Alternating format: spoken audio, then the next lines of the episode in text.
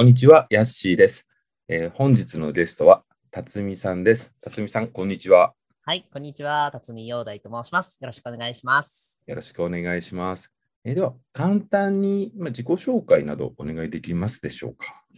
はい、えっ、とですね、京都府に住んでおりまして、えー普段は、まあ、学校の先生をしているんですけれども、今は今年の1月に子供が生まれまして、えーそれに合わせて1年ちょっと育児休業を取らせてもらってですね、まあ、その間に映画が好きなので、映画で教育できないかなっていうことで挑戦をしているようなところです。ありがとうございます。えっ、と、差し支えなければ、その今、映画でこうやっていかれる、この、まあ、お名前みたいなものをお聞きしても大丈夫ですか？あの映画で語るキャリア塾という塾を運営しています。ありがとうございます。すごくなんかね、具体的な内容されてるなって、ちょっと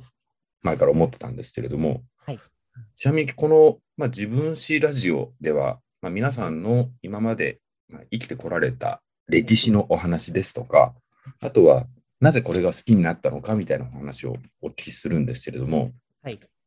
今日は辰巳さんからはどんなお話お聞きしていいでしょうか？どうだ？あで、その映画が好きになった背景みたいなところで、まあ、だいぶ遡っていかないといけないので、本当にそうですよねですけど。はい。ちなみにその映画が好きになったきっかけって、多分子供の頃とかに見られたりとかなのかなと思うんですけど、はい。おいくつぐらいとかに遡るんですか？えっ、とですね、映画が好きになったというか、まあ、今も正直言うと好きかわからないんですけども、なるほどあの映画との出会いはですね、えーはい10 18の時、大学の心理学の授業で、はい。あの映画を見に行きなさいという課題が出たことがきっかけでした。へえ。映画を見に行きなさい。それは心理学の授業でっていうことなんですか？はい、そうなんです。あの、映画を映画館、ミニシアターに見に行って、はいで、見に行ったら映画のレポートを書きなさいと。それを単位認定に使うからほうほうほうほと、う。はい。そういった授業でした。それは何かこの決められた映画なんですか？それとももう何を見に行ってもいいっていう感じになったんですか？えーとその先生がおすすめした映画に限定されていて、ほうほうまあ、上映期間がああと1週間しかないけど、今から見に行けみたいなことだったり、なるほど。突然一人では見に行くな、誰かと見に行って話し合った感想を入れろとか、へえ、面白いですね。面白かったですね。おーちなみにその見に行きなさいって言われてたものって何だったかって覚えられてますか？あのですね、僕自身が、まあ、うん一番最初に見に行った映画は、あのはいえーっとですね、タイトルが今出てこないな。あの、えーあちょっとど忘れしちゃいました。あので定時制高校の、はい。えードキュメント映画おーあ、思い出した。月明かりの下でという作品です。へえ、ああ、僕見てないです。あ、そうですね。はいなんかい、6年、7年ぐらい後にリバイバルで1回だけやられたかなみたいな感じだと、たそんな大して上映されてない映画だと思います。ほうほうほうほうそれを、まあ、見に行かれたはい。のがきっかけといいますか。まあ、それが映画、人生で自分から見に行った初めての映画が、ま あ自分からなんでしょうかね。それもね、まうんあ、課題として見に行けと言われたんですけども、初めて見に行った映画になりますね。あー逆にそれまで、まあ、例えばその小学校、中学校の頃とかは、はいあまり特にそんなに映画っていうほどではなかった感じなんですかね。小学校、中学校の時は、まあ、その外にそもそも一人でなかなか出るような人でもなかったですし、うんあの引っ込み思案だったので、本当に、まあ、行き慣れた、通い慣れたゲームセンターに毎日通うど。なるほど。なるほど 毎週か、毎週末通うみたいな感じの 日々しか送っておらんかったので、映画とは無縁の世界でしたね。じゃあ、その、もう大学生とはいえ、ミニシアターって結構行くハードル高いですよね。あ、そうですね。なんか、一人で行けって言われて、あのはい大大阪の、それこそ風俗街の中にあるミニシアターだったんですよ、その映画の上映場所が。なので、はいなんだこの街はって言って最初行くときにすごく緊張して、で、場所がわからないし、迷って時間が間に合わなかったら、それこそ何しに来たのかわからないじゃないかっていう。そうですよ 必死になって探していましたね。へえ。それ、ちなみに、どのあたりのエリアにある、なんていう映画館なんですか？えーですね、大阪の重曹にあります、はいはい第第七芸術劇場という、はい、はい。もう一回行ったことがあるかな、ずいぶん前に。そうなんですね。はい。まあ、ですよね、なかなかのマニアックと言いますか、作品のね、品揃えは。いいそうですね。ね。そうなんですね。じゃあそこはお一人でその作品を見に行かれたんですか？えーとですね、その当時は、あのまあ、先ほども言いましたが、授業授業の課題だったので、あの一緒に見に行きなさいっていう課題になっていたこともあって、はい。あの同じ授業を取っていた大学生と一緒に行きましたね。おーえ、おふ二人で？えっ、とですね、4人ぐらいだったかな。もうグループで行かれたんですね。はい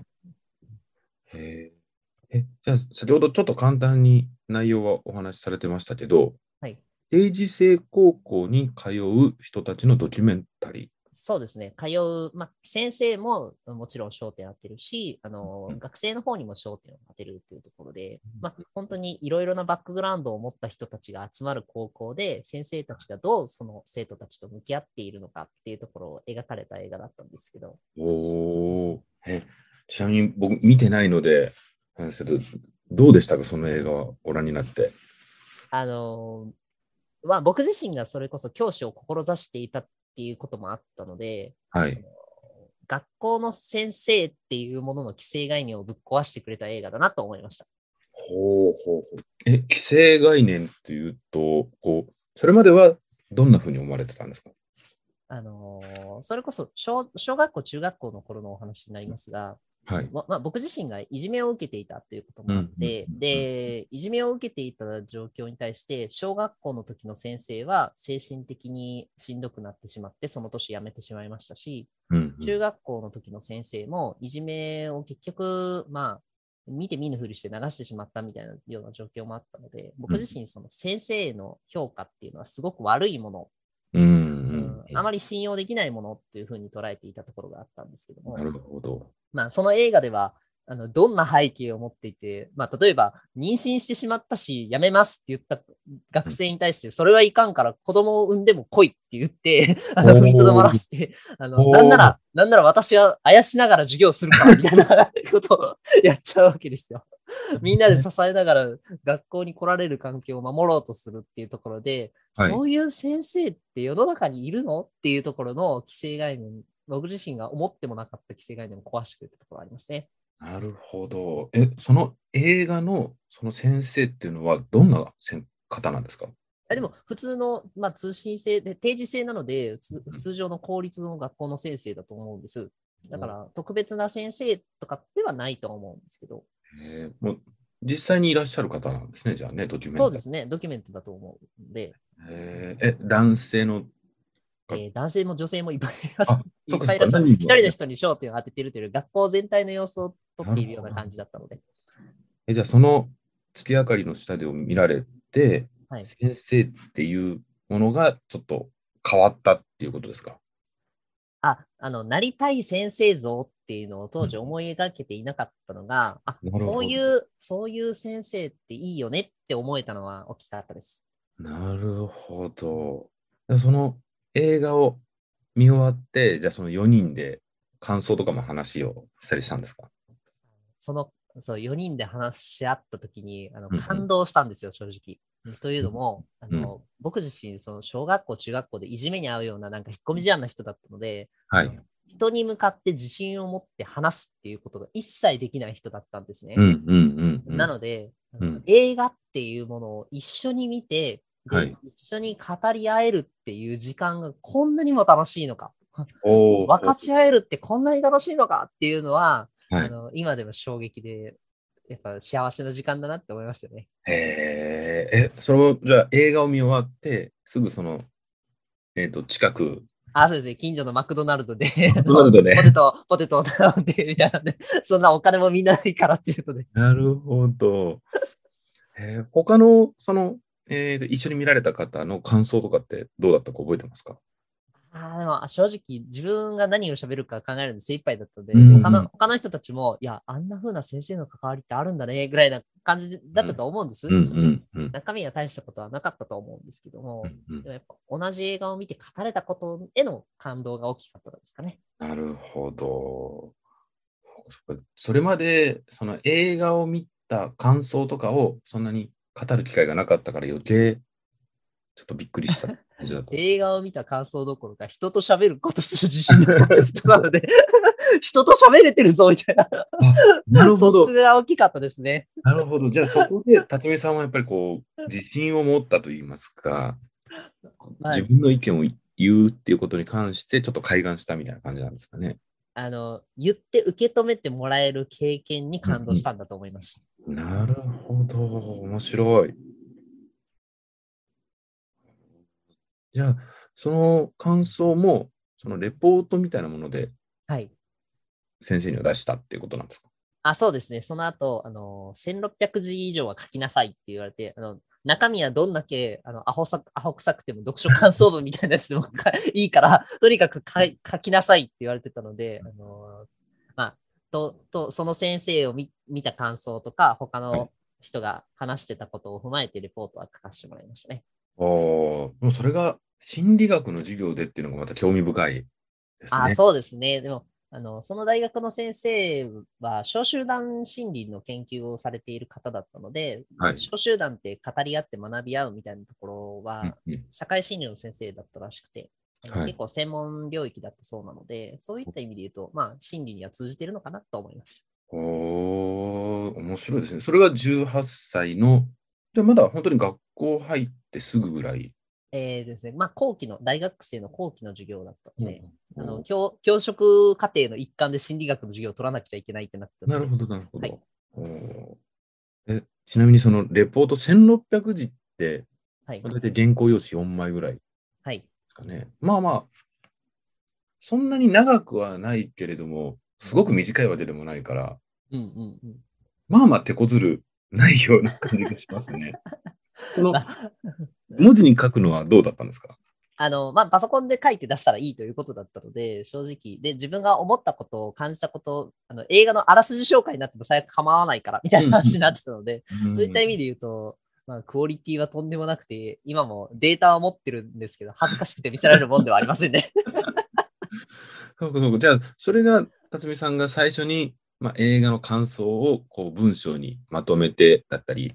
こう話し言葉で説明してみたいな、一番最初の体験だったっていうことですかね。そうですね。あの、まあ、映画館でではなくて、その心理学の授業でっていうことで言うと、あの、うんうんもう本当に短編の最初の冒頭5分だけ見て、メンバー自由に組んで話し合いなさいみたいな経験はありましたけども、ほうんあ映画1本についてレポートを書きなさいっていうのはそこが初めてでしたね。へえ。その経験から、また何かこう変わっていったものはあるんですか？だんだんこあ、でも、その映画を見てうん。誰かと語り合う、分かち合うみたいなのは、まあ、うん。うんその授業を通して自信はつけさせてもらったなっていうのはすごく感じますね。結局、その先生の授業、あの心理学だけじゃなくて、応用心理学の授業があったり、ーうん。あのそれ以外にも喫茶店であのい。その先生が主催する勉強会が開かれていたのですが、まあ、その場にもお邪魔をするようになってですね、うんうんうん。で、そこのご縁がつながったから、今度は授業補助として、あの先生の授業のサポートをする側に回ってですね、やらせてもらうようになったりですね、いろいろ動きがあったので、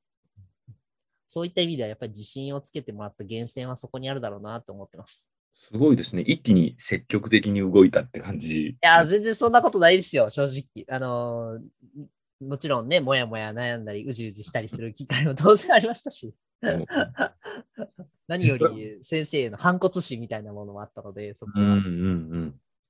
えーそそこから、じゃあいろいろこう映画を自分から見に行くですとか、そっちの方にも行ったんですか？その自信を持ってお話ができるようになったっていうところから、あの映画を見に行くということに対してですね、あの、未だに映画が好きって僕が明言できない理由はですね、うん。映画を自分から見に行ってるのか、先生からひたすら見に行けと言われた映画を見に行くので精一杯だったりすることもあるので、うん。あの、本当に好きだから映画を見に行ってるのかわからないっていうのは正直なところ。あ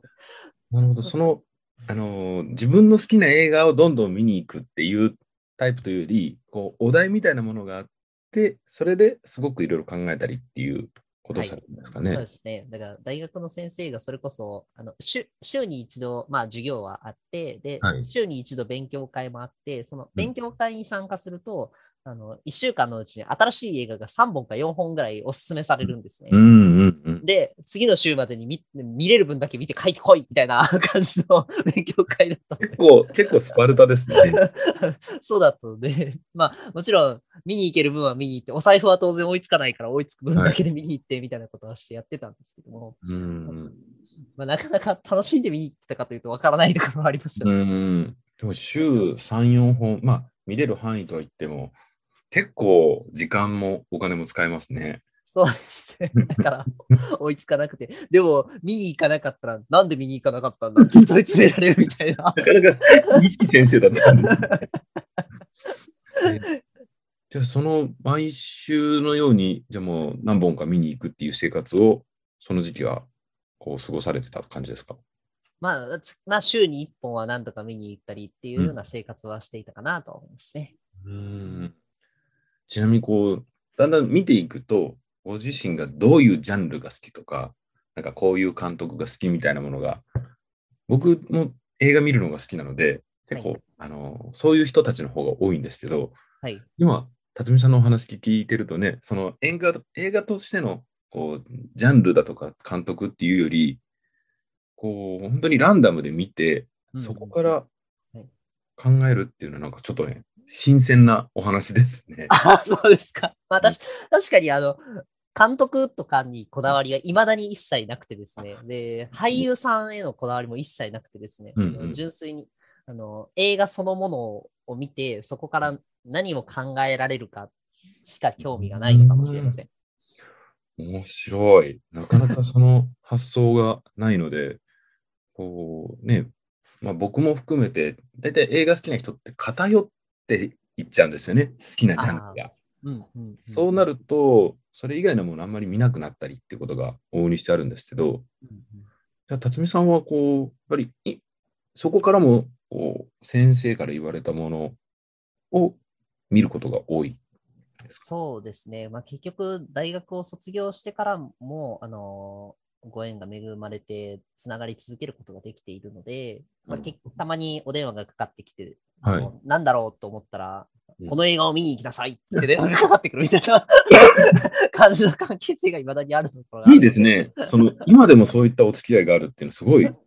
そうですねすね。ああのそれこそ、あのまあ、その代わりと言っちゃなんですけど、教えていただいたお礼にっていうこともあって、あの書いたものをまとめて毎月できるだけあの先生のご自宅に郵送させていただいてるみたいなえーえ、それも郵送なんですか？そのメールとあのメールは使っておられないので。そうなんですね、その先生が。えーでもなんかすごいいい、いい関係ですね、その面白い。いや本当にありがたいなと思いますね。お気遣いもいただいてますし。でも、今でもそのお付き合いがあるってことは、その映画に対するアウトプットも相当な分量になってるんじゃないですか？そうですね。まえーどうなんでしょう。今でだいたい500本ぐらいのレポートは超えてきたんじゃないかなと思います。すごい。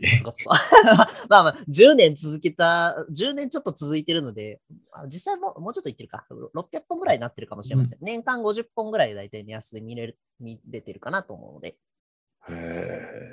ーそれは何かの形に、こう例えばブログみたいなものだったり、ホームページだったりとかっていう発表の仕方をされてないんですか？全然それもしてなくて、あの、とにかく先生へお送りするレポート、レジュメという形でしかと作ってきてなかったので、あの、人に見せるものでは、まあ確かにあるんですけども、あくまで個人が何を考えたのかっていう思考ツールの一つとしてしか使ってなかったので、ブログみたいな形でアウトプットはしてないんですよね。へーなんかね、すごい読んでみたいなと思います。お恥ずかし、お恥ずかしくて、あの、映画見てるのに恋愛の話の悩みを書いてるとか、なるほど、なるほど、なるほど。なんかもう個人のでことに置き換えて書くのが当たり前になってしまってるので、なるほどその映画に関することを必ずしも書かなければいけないわけではないんですね。映画、映画は考えをか深めるきっかけだと思っていまして、きっかけ。うん、どんなものを見たとしても、例えば本当に恋愛映画、コテコテの恋愛映画を見たときに、自身の恋愛観との違いについてやっぱ分析しだしますよね。で、この人はなぜいいと思って、なぜモテるのかっていうのと、う自分自身はなぜこの部分が受け入れられないのかみたいなところの分析に入っちゃうと思います。なるほど。面白い。お恥ずかしいですけど。いやいやいやいや、そういう見方を、まあ、僕も全然することがないので、確かにそういう見方で映画を見ると、また今までのこう娯楽だとか、スカッとするみたいな映画の楽しみとはちょっと違いますね。あそうですね。だから感情を揺るがしてくれるという意味での映画の価値はもちろん感じてますけども、うんうんそれだけでは終わったらもったいないよねっていう感じてます。うん。ちなみにその先生とのそのやりとりがすごくユニークだなと思うんですけど、はい。今はその文章の長さとか、はいなんか規定はあるんですか、何もないんですね。正直。だから、まあ、質より量だというふうに最初言っていただいたので、うんうんまだに質よりも量で送っているところはあります。うーん。すごい。その先生からのフィードバックというか、何か感想とか返ってくるんですか？帰ってきません。あ、来ないんですか？か帰ってくる時もあるんですけども、あの、それよりも最近悩んでることは何か？って一言で聞いて、いや、実はこういうことでって言って、うんうんうん。例えば、あの、学校の子供との関わりで、ちょっと障害を持ってることの関わりがちょっともやもやしてるんです。じゃあ、あの、僕が飛び跳ねる理由を見に行けとか言って、また映画が、映画の勧めが来て、今、今ならやってるだろうとか言って、すごいですね。みたいなのが、もうパパーンって、あの、検索でヒットで引っかかって出てきますね。えーその先生自体が、その、なんて言うんでしょう、映画のおすすめをしてくれるというか、はい。まあ、コンセルジュみたいな感じだったり。そうですね。なんかねあそれこそもう、僕自身、その先生との関わりは、まあ、大学の教授、引退されるもう晩年の頃だったので、はい。もう30年以上そういった活動を続けておられてるっていうふうにお伺いしてましたので、うん、うん。そういった意味で、引き出しはもう無尽蔵にあるみたいな方だったそうなんですね。まあ結構高齢の先生、そうですね。もう、もう今70超えておらいらっしゃると思うので、いいですね、その指定鑑定っていうのもね。なんか羨ましいなと思います。指定関係というよりも、あの、孫ですけどね、年齢的にはまあ年代的にもね。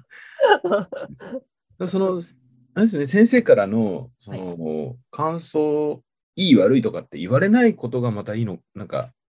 その、いいのかなっていう気がしますね、お話聞いてると。あの、それこそ大学の頃に週に一度お話ししていたときは、あの、はい。喫喫茶店の会議室を借り切ってですね、で、はい。複数人の大大学生が集まって、うん。お互い、まあ、見てきたこと、何やってきたのか、この1週間っていうのを話し合う時間があったんですけど、その時はもう、あの、コテンパンにケチョンケチョンに言われきってましたけど、そうなんですね。みんな、もうな帰る頃にはみんなもう伏せて帰るみたいな、気持ち悪くなったりしんどくなって帰るみたいなことが。え？具体的にはななんかあるんですかその例えば、その見方が良くないみたいなのか、それともこの自分のアウトプットの方法だとか、何に対してダメ出しされるんですか？まあ、あの、アウトプットの方法についてのダメ出しっていう点ももちろんありましたが、あの、それよりも自分自身が本当にしたいこと、僕だったら教師うんだったり、一緒にいた仲間だったり、公務員だったり、消防士だったり、うんうん。あの政治家になりたい人もいましたし、いろんな方がいたんですけど、そこに繋がってるのかっていうところをお何度も何度も通っていただいてたなっていう印象はあります。なるほど。それは、やっぱりこう、自分のなりたい姿みたいなものに対して、こう、映画を通じてのアウトプットをするっていうところが求められるんですかね。映画を通してアウトプットしたものが、あのーうん抽象的なまんまで終わっているものに対しては、やっぱり厳しい批判は飛んできていたなと思いますね。なるほど。この映画の主人公のこの部分を自分に取り入れて何か活かせることはないのかと、アイデアはないのかと。うんうん。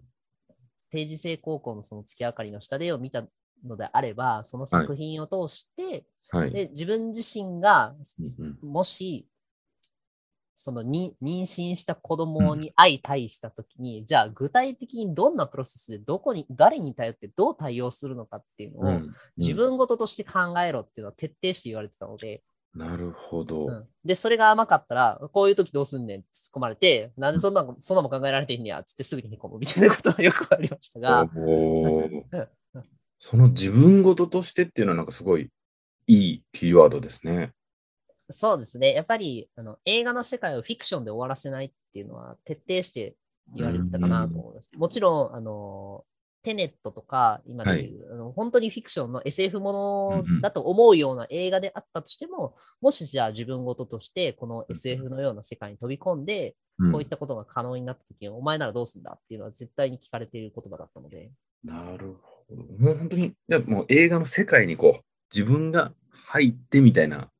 感じなんですかね、イメージとしては。それも一つの見方としては、そういったことは教えていただきましたね。あ、そうか、それだけではなく、まあ、その自分のシミュレーションだったりもそうですし、はいはい、まあ、確かにその自分事として考えるだとかっていうのはすごく、なんでしょう、見方がすごく変わりますね。そうですね。まあ、映画の主人公になりきるみたいなもんなので。うんうんうんうん。はあ。いや、もうその訓練ずっと受けてたら、映画を逆にこう娯楽として楽しめないんじゃないかなってちょっと思ったりするんですけど、それはどうですか？おっしゃる通りです。やっぱりそのさ、ね、例えばあの僕らはこう映画、頭空っぽにしたくて見に行くときとかのもあるじゃないですか。あるでしょう。こうアクション映画とかね、はい、スカッとしたいからみたいなのがあっても、はい、それって、その辰巳さんご覧になっても、いや、でもこの激しく戦闘してるこの人たちを通じて自分がこう、将来の姿とかって考えちゃうんじゃないかなと思うんですけど。そうですね。やっぱりそれもある、ね、あります。あの、その思考の抜け癖は抜け出せないみたいだなと諦めてるところもありますが。でも、面白いですね。その、徹底的にそういった訓練もされたからっていうことはあると思うんですけど。はい。えー、じゃそこから、やっぱりだんだんこう、教師になるという夢だとか、自分の将来なりたいものっていうのが、だんだんこう強くなっていったりはするんですか？まあ、あの輪郭、ぼんやりとしていた輪郭がはっきりとしたっていう実感はありましたし、うんうん、あの映画を通じてアウトプットし続けた結果として、うん、あの積み重ねたものは裏切らないっていうのは間違いなく感じられましたね。なるほど。その先生に初めの頃勉強会に入った時に言われたことに、あのレジュメを書きなさいと。で、100号を書いたら君の自信になるからっていうことを言われてたんですよ。ほうほうほう。で、100号を書くっていうことは、100週間この勉強会に参加しないといけないってことかって思って 正直ゾッとしたところはあったんですけど、あの、ほんまかいなと思ったところはあったんですけども、うん、あのー、初めの頃に出したレポートは、400字のレポートを書くのに何を書いたらいいのか分からなくて怖すぎて2時間かかるみたいな感じのスタートだったんですけれども、はい、100号を書く頃には、あのー1週間で1万2000字のレポートを3時間半ぐらいで書き上げるみたいな感じでやったりとかしてたので、そういった意味で言うと、あ、確かに全然違うぞっていう風な実感は得られましたね。やっぱりそれは積み上げてきたものっていう、まあ、練習といいますかね、訓練を積んできたからっていうことなんですかね。もちろんその映画1本でじゃなくて、映画のインプット量も増えたのはあるだろうし、うん、本からのインプット量が増えたのもあるだろうしっていう意味で、うん、あの学ぶ習慣が身についたっていうことが自分自身の自信につながったなっていう実感はあります。なんかその今ずっとお話をお聞きしてて、例えばそういったものって、あの大学だとね、こう本、そのこのこれを読んで、そういうアウトプットしてこいっていうレポートを書けみたいな授業ってありますけど、それが映画っていうのがなかなかユニークですね。そうですね。多分、本当に、まあ、最近はそういった授業、メディア論とかの中で取り入れていらっしゃる先生もいるようですけれども、うんうん、心理学っていうところの視点で取り入れておられるのは、僕は聞いたことがなかったので、うん、すごく面白いなって思ってるところ面白いですね。へじゃあまあやっぱりそれが映画を好きになったきっかけっていうのが、僕も本当に、ね、今までこう何人かいろいろお話聞いてると、はい、本当にもう、その映画を見て、わーっとこう感動しただとか、興奮したっていうので好きになったっていう話は結構聞いてたんですけど、そうなんですね。辰巳さんのきっかけは、ちょっとまたユニークですね。いや、いや、本当に人に、人と、まあ、今もこうやってヤッシーさんとお話できるのも、うん、こんな風に流暢に僕自身が喋れるようになるなんて、とてもじゃないけど想像できてなかったので。いや、でもすごくね、ちゃんと自分のお言葉で話もされてるし、やっぱりそれって、そのきっかけがなかったらなかなか難しかったのかもしれないですね。まあ正直教師になるということに関しても、その先生たちへの反骨心みたいな、こんな先生しかいない学校をなんとかしたいっていう思いしかなかったので、実力は一切伴っていなかったので、出会ってなかったら慣れていたかどうかっていうと難しかったでしょうね。うん。この実際にそのまあ大学を卒業されて、まあ、こう先生っていう職に就かれるわけですよね。はい。そうなってみて、うんそれまで考えていたその映画を見て自分がなりたいと思っていた教師でこう慣れたっていう実感ありますか？それともちょっとギャップがあったりとかっていうのは？もちろん、その、まあ、まず自分自身の関わり、ふ深く関わりたいみたいな、うん。えー願望は40人の子供たちに対してはできないんだなっていう現実のしんどさはすでに感じているところはあります。まあ、それもあって、当然、まあ、学校というの先生という職業に対してしんどさを感じた時もありましたし、うん。あの他の先生方から厳しくご指摘をいただくこともあって、うん。慣れたこともありました。うんうんうんうんでまあ、すただ、まあ、そういった意味で深く関わろうとしている姿を見た校長先生が、あの特別支援ということで、障害のある子どもたちだったら深く関わったら、お家とも深く関われる必要があるだろうし、子どもとも深く関わっていく必要があるからっていうことで、道を示していただいたのは、まあ、すごくありがたかったなっていうふうに思ってます。なるほど。今はそういった、まあ、支援が必要なお子さんたちを教えて、まあ、らっしゃったっていうことなんですかね。そうですね。あの、育児休業に入るまでは、そういった子どもたちの、まあ、親も含めて丸が返して、で、つなぐところにつないでっていうことで、うんさせてもらっていましたね。うーんやっぱりそれは、ですね、その、本当に一番最初に月明かりの下でを見て、こう、ご自身の教師に対する考え方が変わったっていうのが、やっぱりそこも深い結びつきがあるんですね。そうですね。まあ、多分僕自身の、もともとの土台のキャラクターとして、たくさんの人に、あの、関わるみたいなことは、とてもできる人じゃないんだろうな、というのは、あの感じていたところはありました。勉強会に参加したり、いろんな場に顔を出しても、たくさんの人と仲良くなって、みんなでワイワイ盛り上がるみたいな空間が全然好きになった感覚がなかったので、うん。逆、に、まあ、一人の人と仲良くなる、うん。その人その中で、ちょっとポツンとしてる人が気になるみたいなことは昔からあったので、まあ、うんそういったところの方が合ってるなって気がしてます。うん、う少人数と深くっていう感じなんですね。そうですね。そうやって考えると、その最初に見に行かれた映画っていうのは、本当にすごい偶然と言いますか、ちょうどハマったわけですね。まあ、見に行かなかったら単位もらえなくて、単位もらえなかったら先生の免許取れないっていうのはあったので、なるほど、なるほど。あの、まあ、もちろん進めていただいた映画は、その当時、あの、その月明かりの下で以外にも複数本ありましたので、まあ、その中で選ぶ余地はあったから、それにしようっていうふうになったっていうのはあるかもしれませんけどね。うん今、その、まあ、その、例えばその教師という場ではい。映画を使ったりっていうこともされるんですか？あの、な、まあ、正直なかなか難しいことはあるんですけれども、えっ、と、二度だけトライしたことがあって、おう。一度目は、えー最強の二人という映画を、はい。はい。あの、障害者理解教育ということで、まあ、障害の人と共に過ごすにはっていうテーマで、まあ、それは残念ながら映画をもう見せるだけで精一杯で、あのうん。設計ができなかった、授業設計みたいなのさせてもらえなかったので、もう見うんて、はーって言って終わっちゃったみたいな感じだったんですけど、二度目はそれこそヤッシーさんともあのうんうん。語らせていただいた、こんな夜更けにバナナかよを題材に、あのそれは授業として、うん。えー設計させてもらって、実際に一本丸々見てもらって、うん。はい、考えてもらうみたいなことはさせてもらいましたね。いやー僕も前、その辰巳さんから、ね、その、こんな夜更けにバナナかよの映画を見て、まあ、みんなで、その、お話をするっていう会参加させていただきましたけど、僕見、見るまで、はい、正直ちょっと、あの、軽く見てたところ、軽く、あの、全然見たことがなかったんですけど、はい。まあ、すごく自分がひねくれてるなと思うのが、まあ、障害のある人が主人公で、はいちょっとお涙ちょうだいものなのかなと思って見たら、はいはい全然イメージが違って、はい、そうですね。僕はすごく面白い映画を紹介していただいたうんなと思ったんですね。うんうんで、その後、まあ辰巳さんたちと、まあ、意見交換していくうちに、やっぱりこう皆さんのね、こう、この映画を見て、まあ、自分事として捉えるっていうのが、うん。やっぱり僕もやったことがなかったのではい、すごくね、いい経験に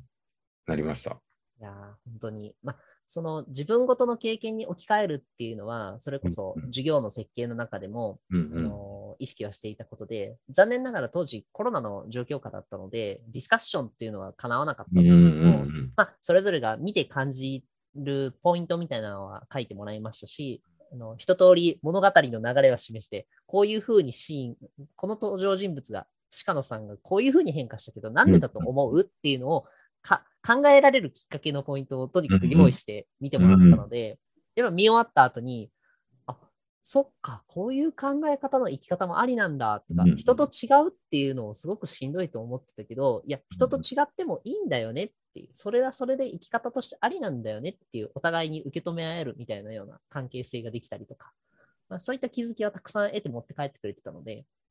本当はディスカッションしたかったけど、まあ、それが叶わなかったらしゃあないな、まあ、じ時代も時代、状況も状況っていうですね。あれですけど、できてよかったなって思った授業でしたね。